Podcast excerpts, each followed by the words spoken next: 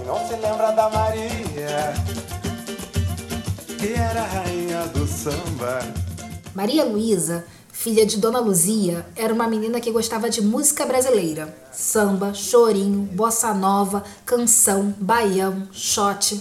Pegou gosto pela MPB com o pai, que tinha discos dos nossos grandes artistas. Um dia o pai, que já estava velhinho, morreu e ela ficou muito triste. Algum tempo depois, Maria Luísa sonhou que o pai a levava para assistir a um desfile de carnaval, por isso pediu para a mãe levá-la a um ensaio da escola de samba. Mas Dona Luzia não levava, toda cheia de preconceito. Um dia, Maria fugiu e foi para o ensaio da escola enquanto sua mãe dormia. Ela ficou muito impressionada com as pessoas de todas as idades cantando o samba alegremente. A menina não demorou muito no ensaio e Dona Luzia nem percebeu quando a filha voltou. Então, Maria Luísa passou a fugir mais vezes e um dia se esqueceu da hora. A mãe entrou na quadra, encontrou a filha sambando e tirou Maria do samba. Esse foi um trecho do livro A Rainha da Bateria, do mestre Martinho da Vila.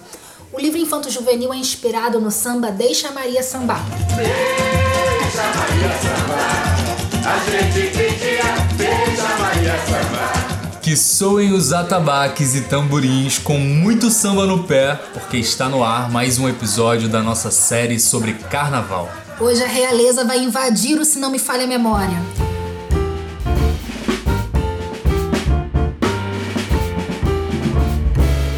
Adele Fátima, Monique Evans, Luísa Brunet, Luma de Oliveira, Quitéria Chagas, Juliana Paz, Camila Pitanga, Grazi Massafera e Viviane Araújo. Todas essas celebridades já ocuparam o mais disputado posto de uma escola de samba. Esse é o terceiro episódio da nossa série de carnaval. No último, conhecemos melhor a história das tias baianas, fundamentais para que o samba resistisse. A personagem de hoje, a rainha de bateria, tem uma aparição mais recente. Não se sabe ao certo quem foi a primeira musa a desfilar à frente dos ritmistas de uma escola de samba. Acredita-se que a tradição começou entre as décadas de 1970 e 1980. A rainha veio para ajudar os ritmistas a manter o pique do início ao fim dos desfiles. O registro mais antigo que nós encontramos foi em 1973, quando a Nanana da Mangueira saiu apenas de biquíni diante da bateria da Mocidade Alegre em São Paulo. Apesar dela ter ido a São Paulo fazer história, a Nanana é tão verde-rosa que traz a Mangueira no nome. E ela, inclusive, é do Rio de Janeiro, né? Carioca. Foi morar em São Paulo, mas é carioca.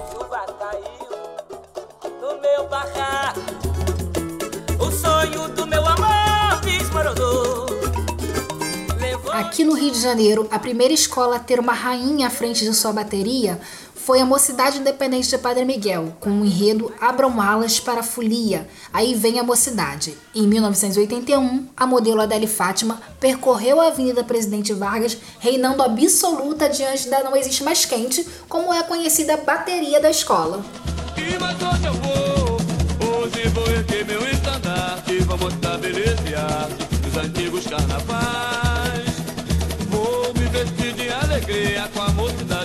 gente, abrindo alas pra. Adele foi uma das mais promissoras mulatas do Sargentelli, mulatas com todos os, todas as aspas, hein, galera? Ela atuou em um filme, inclusive, da franquia 007.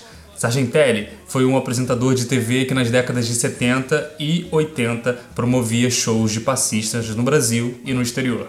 A gente precisa fazer uma pausa aqui, Elis, para dizer que nos anos de 1970 do século passado não era difundido a origem da palavra mulata. A Adele, ela era muito identificada com o carnaval. Dizem que o Oscar Niemeyer certa vez afirmou que as curvas dela teriam inspirado os traços do Sambódromo. A inauguração do Sambódromo em 1984 consolida o posto de rainha da bateria. Monique Evans foi a primeira a reinar na passarela do samba, também pela Mocidade Independente Padre Miguel. Bom, e ainda hoje existe a confusão entre os termos rainha e madrinha de bateria, né? As madrinhas são sempre da comunidade, são aquelas que batizam as baterias e isso é feito apenas uma vez. A madrinha de bateria da Mangueira, por exemplo, é Neide dos Santos e o batismo aconteceu em 1962. Já as rainhas podem ter relação com a comunidade ou não, e podem mudar a cada ano. Algumas, porém, como a nossa entrevistada de hoje, são donas de longos reinados em suas escolas de coração. E já que dizem que a tradição começou lá em São Paulo, a gente convidou a Pamela Gomes, que é a rainha da escola Tom Maior, para um bate-papo com a gente. Pamela, muito obrigado por aceitar o nosso convite para conversar e falar um pouco sobre a sua participação no carnaval. Ao contrário da rainha do livro do Martinho da Vila, que a gente abriu esse episódio, a sua família foi quem te levou para o carnaval. Eu queria que você contasse um pouco pra gente como foi o início da sua história com a Tom Maior. A minha história com a Tom Maior começou desde pequenininha. É, eu venho de uma família de sambistas, né? Eu comecei na Tom Maior com três anos de idade. Os meus pais que me levaram. É, meu primeiro ano na Tom Maior, eu desfilei na aula das crianças. Três ou quatro anos de idade, se eu não me engano. E, enfim, eu, né, nasci criada no samba, no samba desde pequenininha, veio de berço isso. Os meus pais são o primeiro casal de mestre sala e porta-bandeira da Tom Maior, Jair e Simone. É, a minha avó, Duda, é, é, é, da velha guarda. O meu tio é o mestre da bateria, mestre Carlão. A minha tia, que desfila comigo na frente da bateria, é a madrinha da bateria. O nome dela é Andréa Gomes. Tem também os meus primos, o João Vitor, que é diretor de bateria. E tem o Pedro Henrique também, que ele hoje é ritmista, ele toca na bateria. E tem meu irmão, que desfila como apoio também. Ele não vai sempre nos ensaios, mas no dia do desfile tá junto com a gente. É, a minha história é essa, assim, vim pela minha família, eles me apresentaram o mundo do samba, e desde então nunca mais saí, né? Desfilo no carnaval desde meus três anos de idade. Aliás, todos da família, né, que eu citei aqui, desfilam até hoje juntos na mesma escola. Pamela, e eu queria que você contasse pra gente quando você se tornou rainha de bateria. Rainha de bateria, depois de adulta, foi em 2013 que eu recebi a faixa coroa, que a presidente veio falar comigo que eu seria a nova rainha de bateria. Mas eu já fui rainha mirim, com 5, 6 anos de idade, se eu não me engano. Eu participei de um concurso na época que, tinha, que teve na Tom Maior e eu ganhei o concurso. Eu virei rainha de bateria mirim, né? Rainha mirim por dois anos. Depois eu fui madrinha mirim, fiquei bons anos na bateria como madrinha mirim. Depois eu saí da frente da bateria, fiquei como destaque de chão, musa, uns cinco carnavais, se eu não me engano. Depois eu retornei da bateria como princesa de bateria. Se eu não me engano, eu fiquei dois anos, depois de adulta isso, né? Como princesa da bateria, até a presidente me convidar para ser rainha de bateria. Qual é o papel da rainha de bateria numa escola de samba? A rainha de bateria ela tem o papel de conduzir a bateria junto com o mestre, de apresentar o coração da escola na avenida, de levar muita leveza, muita alegria, de animar todo mundo que está ali assistindo aquele momento, é, levar muito samba no pé, muita simpatia, muita alegria. E como que foi desfilar com o dedo quebrado? A gente sabe, tem o um histórico dessa sua dessa sua lesão. Então eu queria que você contasse um pouco pra gente. Olha, desfilar com o dedo quebrado foi uma experiência assim surreal. É uma coisa que eu não desejo para ninguém e espero nunca mais que isso aconteça comigo também. Fui pega de surpresa. Foi um acidente em casa, um acidente bobo, né? Bati o dedinho na quina da cama. Quem nunca? Mas nunca imaginei que um, uma batida pudesse me causar o que causou. Foi marcante, né? Eu lembro disso sempre. E depois que eu quebrei o dedinho do pé, chega nessa época, assim, nas vésperas, né, do carnaval, do desfile, eu acabo ficando mais cautelosa, assim, dentro de casa. Porque eu ando muito rápido, eu faço mil coisas ao mesmo tempo, eu não paro. Então eu procuro ter uma certa cautela para não correr nenhum risco não sofrer mais nenhum acidente. Não só com o meu pé, mas no, no geral, né? Tomar cuidado com tudo, porque para não comprometer o grande dia. Pamela, olha, muito obrigado por vir aqui dividir um pouco da sua história e da sua experiência com a gente. Foi sensacional. Agora, Flávia, conta pra mim. Você tem alguma rainha de bateria que você gosta muito? Então, Elis, eu não costumo acompanhar o Carnaval de São Paulo, mas já sou fã de carteirinha da Pamela e não perco esse desfile da Tom Maior de jeito nenhum. Eu também não. Então, assim, aqui no Rio, eu trabalhei muitos anos na TV Globo. Muitas vezes fui pro Sambódromo cobrir o carnaval, uma delícia. Eu trabalhava ali na passarela do samba mesmo, fazendo produção de reportagem. Das rainhas de bateria, duas mais me marcaram. Uma delas é a Viviane Araújo, que faz parte da bateria do Salgueiro, né? Ela inovou a função de rainha de bateria, na minha opinião. E ela tá no posto desde 2008. É uma rainha já também que ocupa esse espaço lá no Salgueiro há bastante tempo. E eu olho para ela como parte da bateria. E outra é a Cris Viana, pela imponência, pela beleza. Quando a gente via aquela mulher na frente da bateria da Imperatriz, era impossível olhar para outro lugar. Verdade, a Cris é realmente sensacional, também sou fã. Agora, por falar em Imperatriz, né, que era a escola em que a Cris Viana desfilava, é, a expectativa para esse ano de 2020 é o desfile da Imperatriz, porque a gente vai ter à frente quem? Nada mais, nada menos do que Isa, mano. Olha, eu tô ansioso por esse momento, porque eu sou fã da Isa, obviamente. Quem não tá ansioso para esse momento, né? Esse bonde é pesadão. Todo mundo quer ver a Isa na avenida. Mas me conta, Elis, qual a sua rainha favorita? É, pra mim, assim, eu não sei se eu posso dizer que eu tenho uma rainha favorita, né? Mas toda vez que eu penso numa rainha, assim, né? Sem dúvida vem a imagem da Viviane Araújo, né? Para mim, ela consolidou mesmo esse posto. É uma mulher linda é, e mais do que, como você falou, né? Ela parece que ela faz parte mesmo da bateria, né? A imagem dela à frente daquela dessa ala é é muito forte, então eu admiro muito, gosto dela. Viviane é a rainha das rainhas. Quando a gente fala de rainhas de bateria, não faltam histórias, né, Elis? Pois é, e uma das mais populares, pra gente lembrar aqui agora umas curiosidades, é a modelo Luma de Oliveira, que desfilou é, em um ano trazendo no pescoço uma coleira com o nome do marido. Um pouco bizarro, né? e olha que naquele ano, naquela época, né, o Ike Batista era só o marido da Luma. Pois é, ainda tem isso, né? Agora, no carnaval de 2018, a Camila Pereira Moraes foi a primeira transexual rainha de bateria, representatividade na avenida também. Ela desfilou pela camisa verde e branco lá em São Paulo. Aqui no Rio de Janeiro, a coroa mais longeva pertence à rainha Raíssa de Oliveira, que desde 2003 samba diante da bateria da Beija-Flor de Nilópolis. Bom, e a Raíssa, ela é cria de Nilópolis, né? Uma rainha da comunidade e desfila desde os 12 anos como rainha. Eu conversei com a Raíssa por telefone, ela foi uma querida e é muito bonito de ver o quão apaixonada ela é pela escola e pelo que ela faz. Muito obrigada por aceitar o convite para conversar com o Se Não Me Falha a Memória.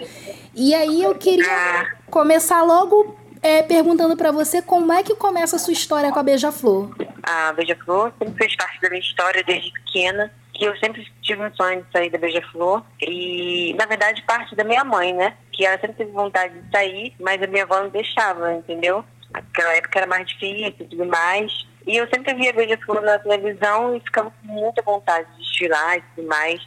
Pegava os saltos da minha mãe, colocava, ficava em, em, em televisão, sambando.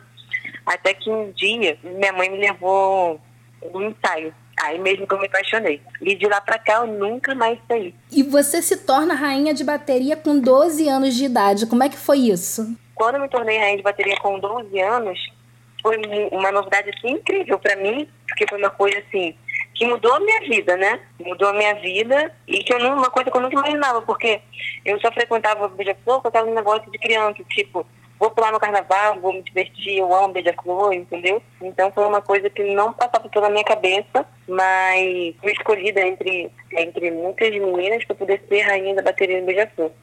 O que para mim é um motivo de muita, de muita honra, muito gratificante, né? Você permanecer ali no cargo. São 18 anos agora, o 18 ano como rainha de bateria.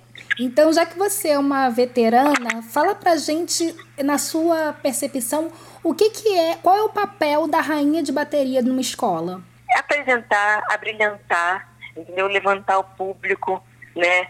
E a rainha da bateria também é uma é, é, um ícone que é o mais esperado no carnaval, se você for, for ver mesmo. Todo mundo quer ver a, a roupa da rainha, como é que ela está, como é que ela está produzida no dia de hoje, como é que não. E antes da gente terminar, eu tô curiosíssima. Conta alguma coisinha para mim da fantasia. Esse ano vem mais tradicional, tá? E aí você pode contar.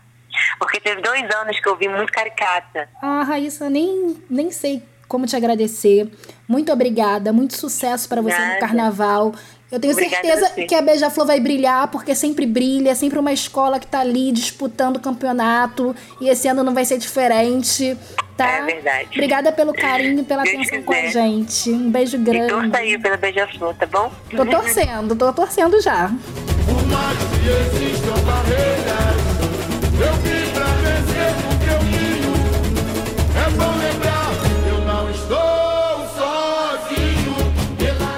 mesmo, né? Pois é. Antes que eu esqueça, a dica do episódio de hoje é o livro A Rainha da Bateria de Martim da Vila, ilustrado pelo craque dos quadrinhos Marcelo de Salete. A gente leu um trechinho dele no início desse episódio. Pessoal, no último episódio sobre as baianas, a gente cometeu um erro, então vamos corrigir. A gente sugeriu que vocês conhecessem um museu que fica na região da Pequena África, no centro do Rio. O nome do museu, na verdade, é Museu da Escravidão e da Liberdade.